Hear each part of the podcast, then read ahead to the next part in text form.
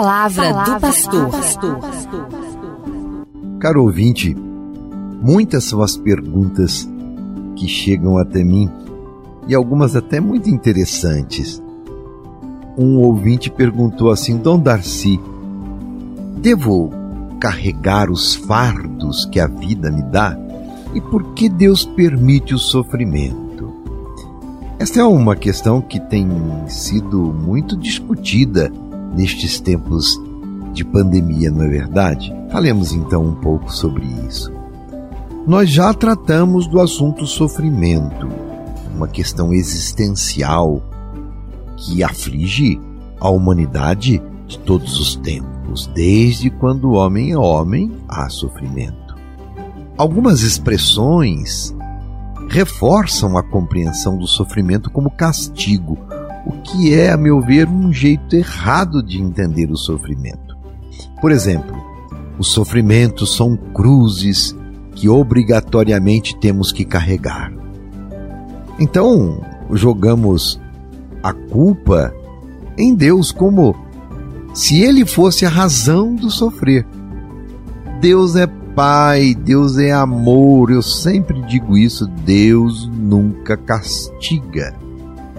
Quando corrige, e é diferente de castigar, quando Deus corrige é para o nosso bem.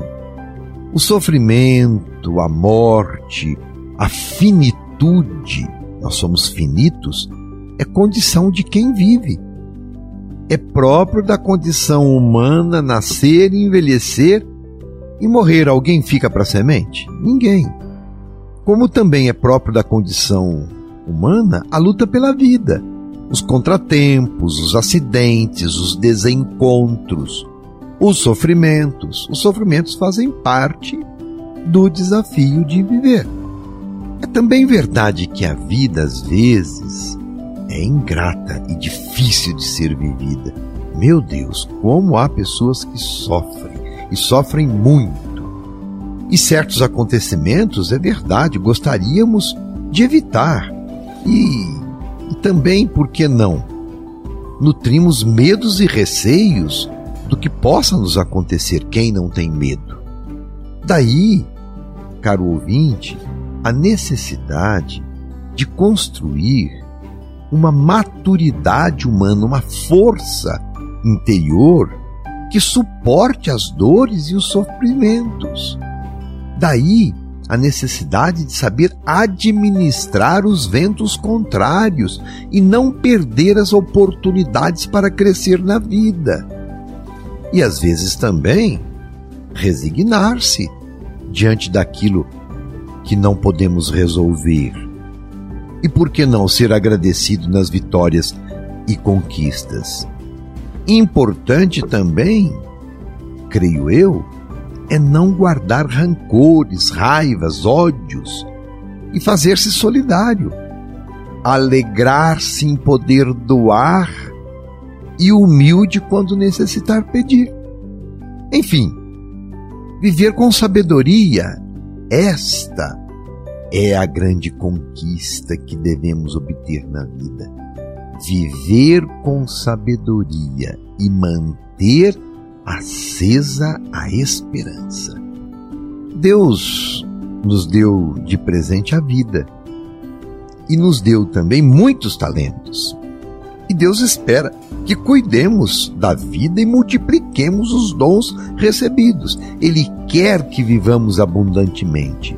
E Deus não fica contente quando apequenamos o nosso viver no vício, na infidelidade, na preguiça, na arrogância, na covardia. Não. A glória de Deus é o homem vivente. Deus é glorificado quando a vida é abundante para nós. Ele se sente glorificado quando nós vivemos abundantemente. Porque nós somos as criaturas que Ele mais ama. E eu não sei de onde vem a ideia de que um acontecimento triste, uma situação desagradável é vontade de Deus. É mania nossa de falar sobre isso. Há o costume de, de se dizer na morte de uma pessoa, ou numa desventura, ou quando uma doença se manifesta, é vontade de Deus. Meu irmão, caro ouvinte, minha irmã, caro ouvinte, não é culpa de Deus o sofrer humano. E não é que até Deus mesmo sofreu? Ele não sofreu em Cristo o sacrifício da cruz? Agora aprendamos. Há sofrimentos que são próprios da dinâmica da vida. E há outros sofrimentos que são provocados pela maldade humana. É preciso saber fazer essa distinção. Aqueles sofrimentos que são próprios da dinâmica da vida, diante dele nós nos resignamos e aprendemos com o sofrimento. Ou se aprende pelo amor ou pela dor.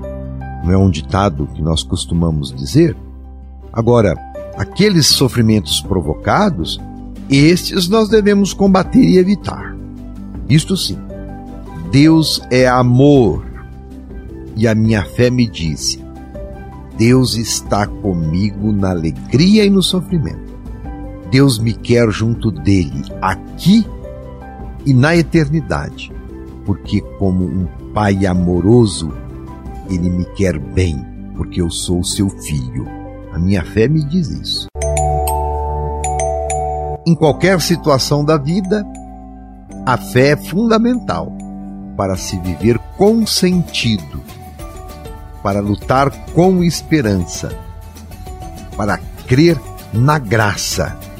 A fé é fundamental para fazer o possível e confiar que Deus fará o impossível. Amém. Um abraço. Você ouviu Palavra do Pastor.